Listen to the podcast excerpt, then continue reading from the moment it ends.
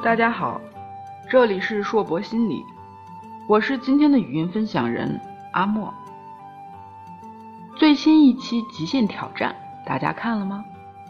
作为一个不大看综艺的人，我对大部分综艺节目都不感冒。外甥在家看电视，笑得嘎嘎的。出于好奇，我也瞅了几眼。中国第一男团管理大师郭德纲郭大爷出现时，我还保持着平静的心情，甚至有点想笑。可当大堂经理一入镜，吓得我手里的哈密瓜都掉了。这不是鼎鼎有名的季语老师吗？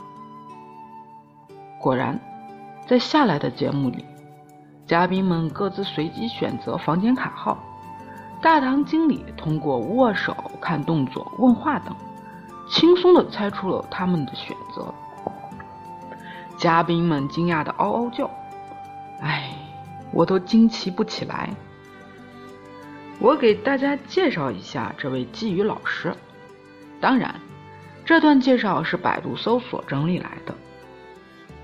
季语，国家心理咨询师考试辅导教材主编，军队心理医生，人力资源和社会保障部认证国家二级心理咨询师，国家心理咨询师认证培训导师，著有《微表情与身体语言》一书。微表情是他研究的课题，猜个房号，判断说谎与否，对他可能真的算是小菜一碟儿。我并不想聊这个，我想说的是，国家心理咨询师考试辅导教材主编，什么意思呢？如果你参加过心理咨询师二级、三级国家资格考试，那你一定对这个名字不陌生。他是出现在最多考试用书上的男人。我记得当年我参加心理咨询师考试，授课老师第一天推荐教参时，就让我们找季语主编的习题。我的书柜里至今还有两本挂着季老师名的复习指导与真题讲解，虽然早已落了不少灰，但偶尔我还会拿出来膜拜膜拜。我对这位出现在书页上胖胖的、戴着眼镜的亲切大叔不仅有印象，还有心理阴影嘞。节目进行到嘉宾讲述压力的话题时，季老师让大家做一个压力测试表，然后根据每个人的结果进行一对一的闲聊。当然，这是在做节目，很多咨询中的步骤被省略，但是。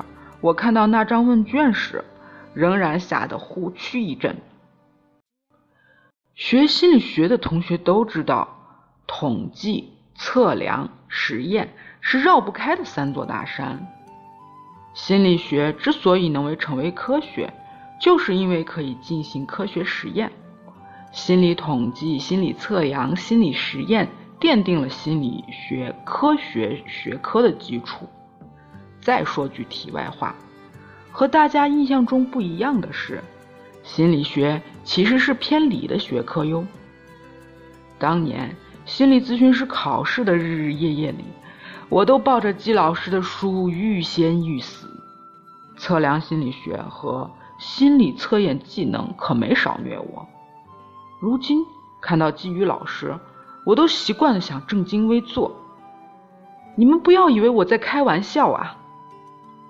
正规心理测验用的各种量表和网上的心理测验小游戏完全不是一个级别呀。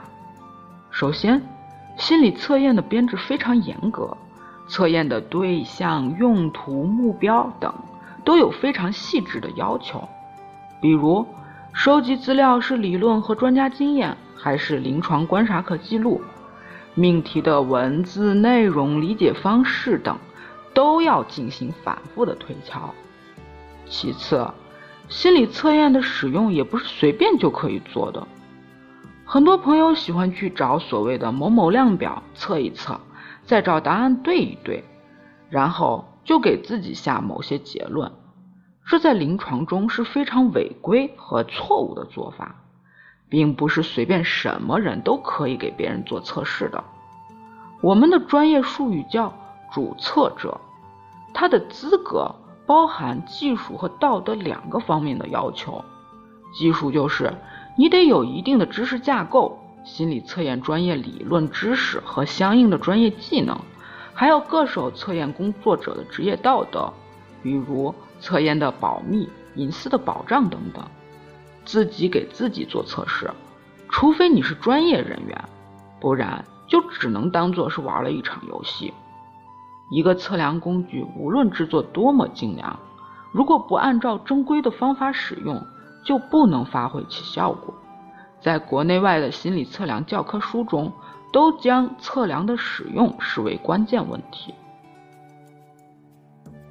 很多人以为心理测验就是智力测验。这真的是个大误区。在我国，心理门诊中用的心理测验较多的有三大类：智力测验、人格测验以及心理评定量表。电影《阿甘正传》里的阿甘，智商只有七十五。如果是韦氏成人智力测验，IQ 范围在七十到七十九这个智力等级叫边界。